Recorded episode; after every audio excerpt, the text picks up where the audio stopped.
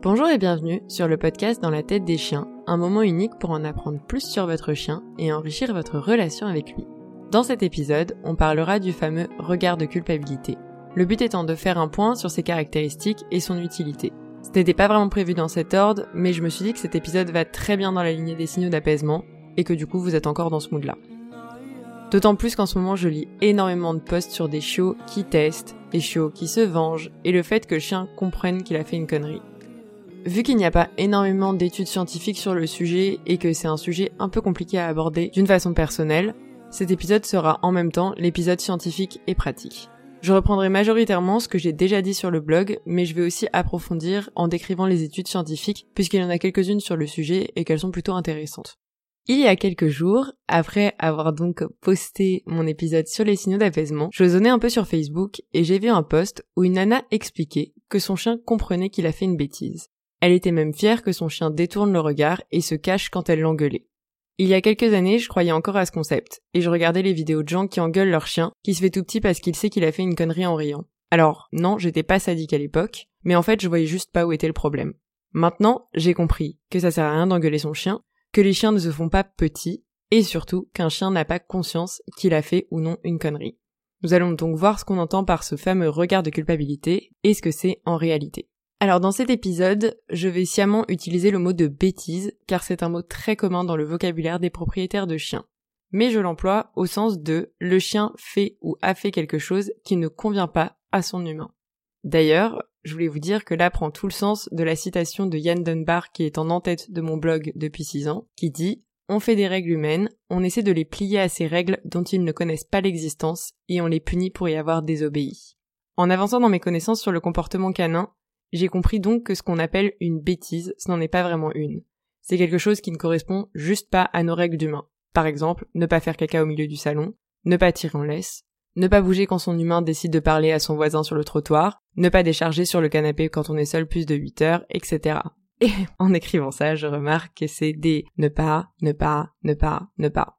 Bref, revenons à nos moutons. Pourquoi parle-t-on de regard de culpabilité? C'est souvent quand le chien fait une tête de coupable ou on a l'impression qu'il sait qu'il a fait quelque chose de mal.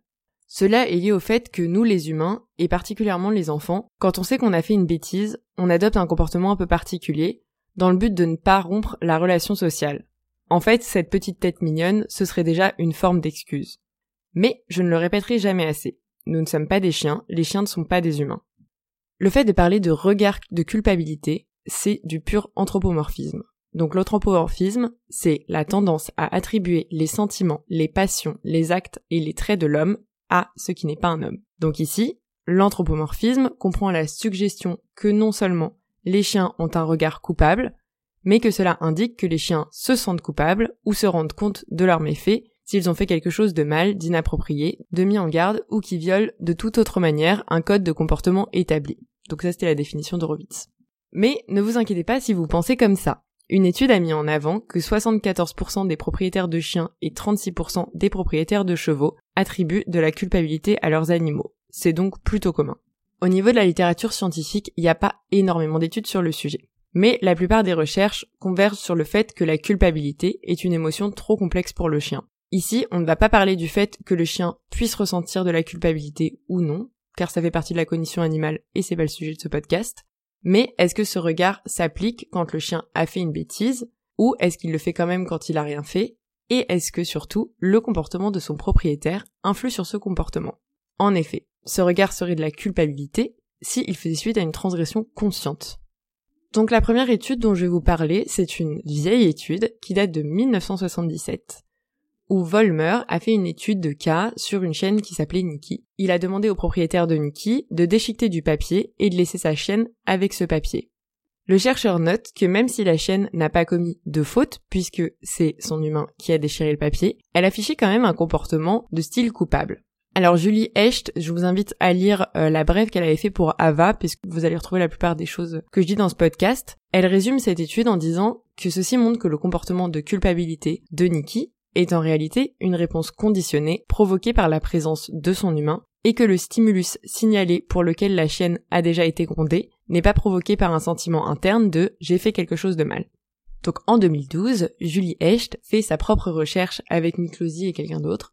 et elle est partie du constat que les propriétaires de chiens affirment que leurs réprimandes ne sont pas à l'origine du regard coupable, puisqu'ils ne savaient pas que le chien avait fait une bêtise et donc ils ne l'avaient pas réprimandé. Elle a donc mené une expérience où de la nourriture était placée sur une table avec l'interdiction pour les chiens d'y toucher. Ensuite, les chiens étaient laissés seuls dans la pièce avec la nourriture et après le propriétaire revenait. L'analyse de cette étude portait sur la façon dont les chiens accueillaient leurs propriétaires, qu'ils aient mangé de la nourriture, donc qu'ils aient désobéi, ou non, donc qu'ils aient obéi. Les résultats montrent qu'il n'y a pas de différence dans l'expression comportementale du regard coupable entre les chiens qui avaient désobéi ou non et que les propriétaires étaient incapables de déterminer si leur chien avait désobéi ou pas en se basant uniquement sur le comportement de leur chien. Donc peu importe s'ils ont transgressé la règle ou non, les chiens exprimaient un regard coupable lorsqu'ils ont accueilli leur propriétaire. Donc l'expression de ce regard coupable ne signifie pas que le chien sait qu'il a désobéi, puisqu'il le fait dans les deux conditions. Je reviens un peu en avant dans le temps pour vous parler d'une étude de 2009 de Horowitz. Donc Alexandra Horowitz, c'est celle qui a écrit Dans la peau des chiens et d'ailleurs dans la tête des chiens. Je vous invite grandement à lire ces bouquins parce qu'ils sont super accessibles. Elle, elle s'est intéressée à savoir si les chiens exprimaient des comportements associés à la culpabilité lorsqu'ils avaient désobéi ou si le fait d'être réprimandés par leur propriétaire déclenchait l'expression d'un regard coupable. Elle a donc enregistré le comportement de 14 chiens qui étaient laissés dans une pièce avec de la bouffe et certains étaient autorisés à la manger et d'autres non. Quand le propriétaire revenait dans la pièce, il était parfois correctement informé de ce qu'avait fait son chien, et parfois informé de manière incorrecte. Puis on leur demandait soit de disputer leur chien, soit de le féliciter. Les résultats n'ont révélé aucune différence dans les comportements associés au regard coupable, que les chiens aient obéi ou pas. En revanche, ces comportements étaient plus nombreux dans les essais où les propriétaires grondaient leurs chiens, peu importe que les chiens aient obéi ou non. L'effet de la réprimande était plus prononcé lorsque les chiens avaient obéi et non quand ils avaient désobéi. Ces résultats indiquent donc que les chiens ne comprennent pas quand ils ont fait une bêtise et que le regard coupable est une réponse aux signaux du propriétaire plutôt que comme une appréciation de leurs propres méfaits. La dernière étude dont on parlera aujourd'hui est une étude de 2015 où les auteurs sont partis du fait que les propriétaires de chiens affirment qu'ils peuvent dire si leur chien a fait une bêtise ou non à leur façon de les accueillir. Puisque ce regard coupable est lié au comportement du propriétaire du chien et qu'il est montré même en l'absence de réprimande, ils ont donc fait leur expérience autour de 1. Est-ce que les chiens mangeaient ou non un aliment interdit? Et 2. Si la nourriture était visible au retour des propriétaires. Les résultats montrent que les comportements d'accueil des chiens n'étaient pas affectés par leur propre action ou par la présence ou l'absence de nourriture. Aussi, leurs résultats ne soutiennent pas l'hypothèse que les chiens montrent ce fameux regard coupable en l'absence d'une réaction négative simultanée de leur propriétaire. Cependant, cela pourrait être lié à un conditionnement sur du plus long terme à la façon dont leur humain se comporte. Donc, les chiens ont plutôt tendance à montrer des comportements s'apparentant à un regard coupable, et particulièrement s'ils ont l'habitude de se faire réprimander.